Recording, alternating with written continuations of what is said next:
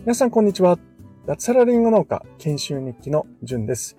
この放送は45歳で脱サラして長野県の限界集落に移住した僕がリンゴ農家になるための研修を通じての気づきなどを実際のエピソードを踏まえて話す番組です。この番組は Web3 上に農村を作るトマージョ DAO の提供でお送りいたします。はい。皆さんおはようございます。2023年1月28日土曜日ですね。今日は僕はですね、本当は休みのはずなんですけれども、えー、僕の研修先で、あの、経営するですね、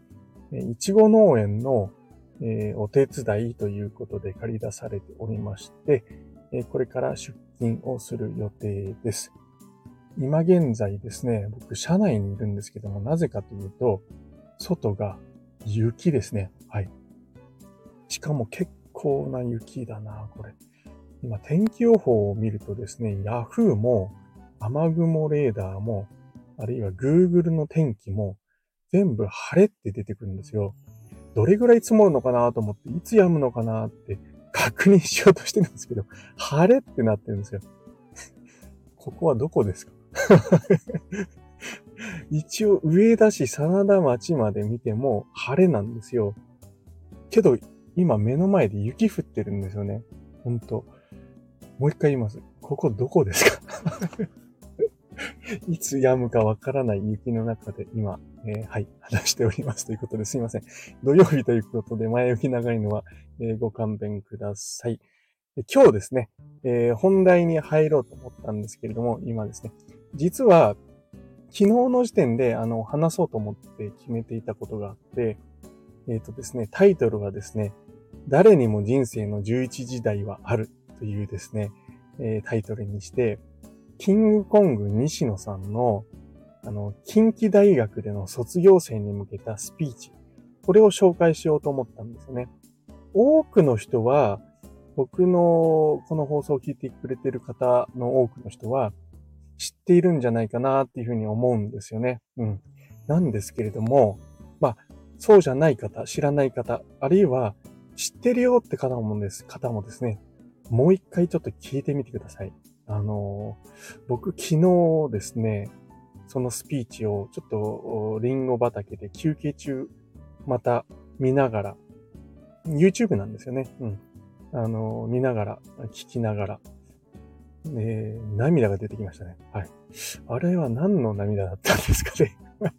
よくわかんないんですけど、いや、すごいですよね、金婚西野さんは。うん。本当にすごい。あのスピーチを、えー、本当は昨日ですね、熱い気持ちのまま伝えればよかったんですけども、まあ、1日経つと、ちょっとさすがに熱は冷めてますよね。うん。なので、もう一回今度紹介します。はい。で、紹介する前に、時間があるときですね、動画を見て、で、その感動をそのまま放送するってことをやろうというふうに今度思いますので、はい。えー、今日はですね、全然関係ない話します。前置きの前置きっていう。すいません。土曜日ということで、同じこと2度言ってますけど、勘弁してください。今日はですね、はい、えー、本題の方が短くなるかなというふうに思っております。タイトルはどうしようかな。みんな、ボイシーを聞いてるけど、っていうタイトルにしようかと思います。はい。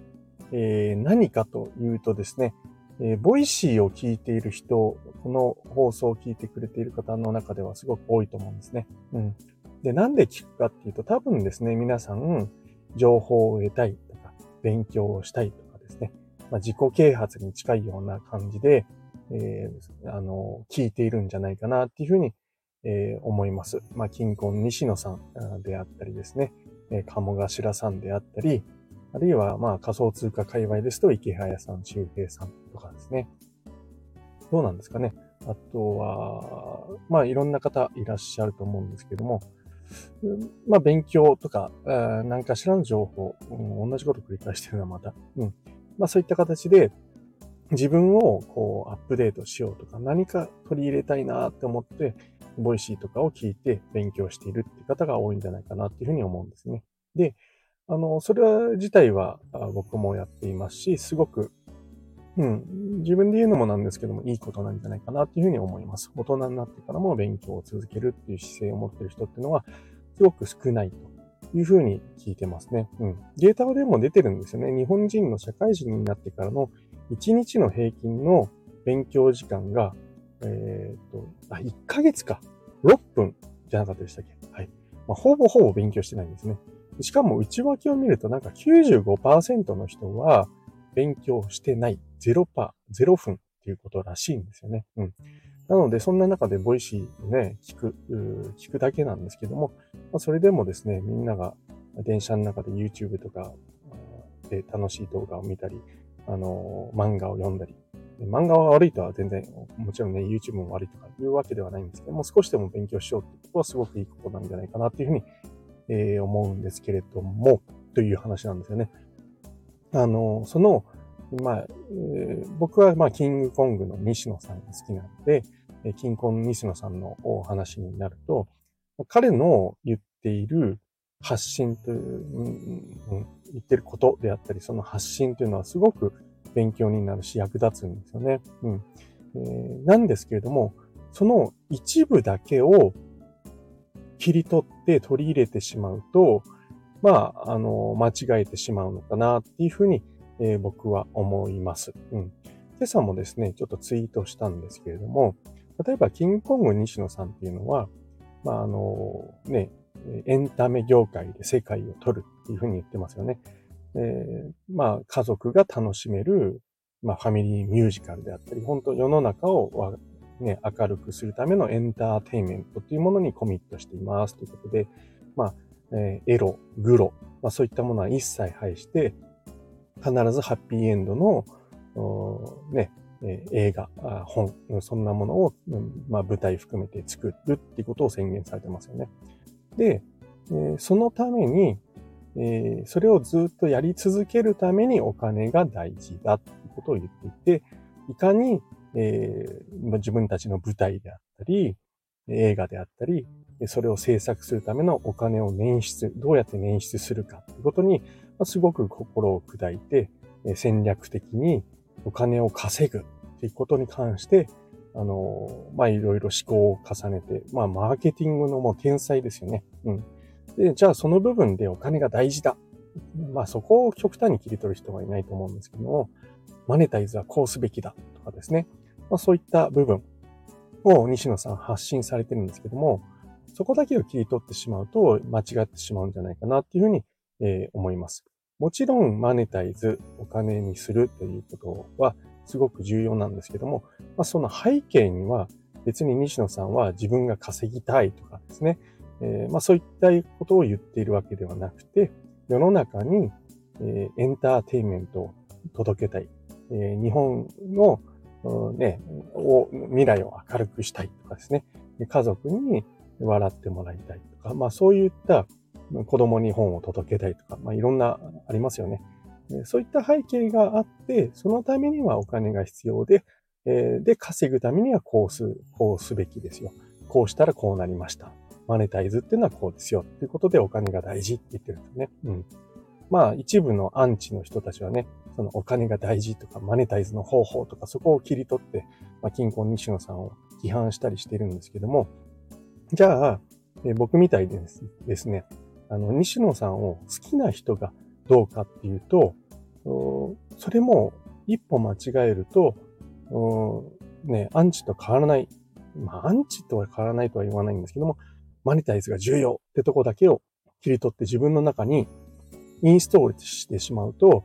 う間違えるのかなっていうふうに思います。そういった、ね、ずっとちゃんと聞いて、西野さんの発信をトータルで分かっている人は、まあそんな間違わないなっていうふうに思っていたんですけれども、いや、そうでもないかもしれない。この場面で、その西野さんの戦略を使おうとかですね、えー、こういった部分ではマネタイズが重要だとかって思ってしまうと、多分、うー、なんだろうな、うん、間違う、間違うんじゃないかなっていうふうに、えー、思いました。僕自身ですね、あの、西野さんのその発信のいいところ取りをしてしまうっていうことが、うん、やや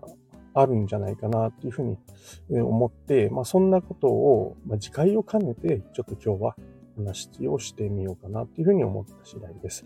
これは、まあ、鴨頭さんにしろ、池原さんにしろ、全部同じですよね。うん。池原さんなんかもですね、NFT で、えー、稼げるよとかですね、あの、爆益とかいう言葉を使って結構煽ったりするんですけれども、あれは、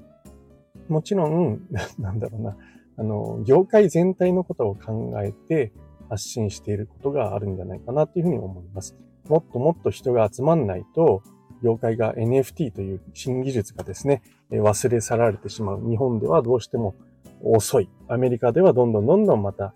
先に行かれてしまう。この NFT っていうのは日本では全然普及していないんですけども、もうアメリカではもう当たり前になりつつあるっていう、そんな技術ですね。ここでもまた遅れを取ってはいけないっていう焦りなんかがあって、彼はですね、あの、まあ、爆撃ですよ。稼げますよ。やっぱり人間ってこうね、そういうの聞くと、ちょっと興味湧くじゃないですか。で、彼はじゃあ、それで稼ぎたいからそれを言っているのかっていうと、やっぱそうではなくて、業界に人が入ってきてほしい。もっとこの先進的な技術で、え、を日本に広めてですね、え、もっと世の中を良くしたい。まあ、うん、彼の発言はちょっと尖っているところがあるので、やっぱり同じく誤解されるんですけども、まあ、そこだけを切り取って自分の中にインストールしてしまうと、やっぱり間違えるのかなっていうふうに、え思いますと。いう話で、なんかまとまりあるんだかないんだかっていう話なんですけども、あのー、まあ、インフルエンサーさんのですね、え発信内容を勉強するっていうのは、まあ、それだけですごいことだとは思うんですけども、まあ、あの、この放送を聞いていただいている方は、さらに一段上のレベルの人じゃばっかりだと僕は勝手に思っております。で、しかも次回も兼ねてですね、えー、その人たちの発信内容の表面上を取るんではなくて、えー、深い部分含めて理解をして自分の中に取り込んでいくと、おね、さらに、えー、なんか高みを目指していけるんじゃないかなっていうふうに思ったというお話です。なんか、わかるようでわからない放送になってしまったかもしれないんですけれども、はい、えー、土曜日ということで、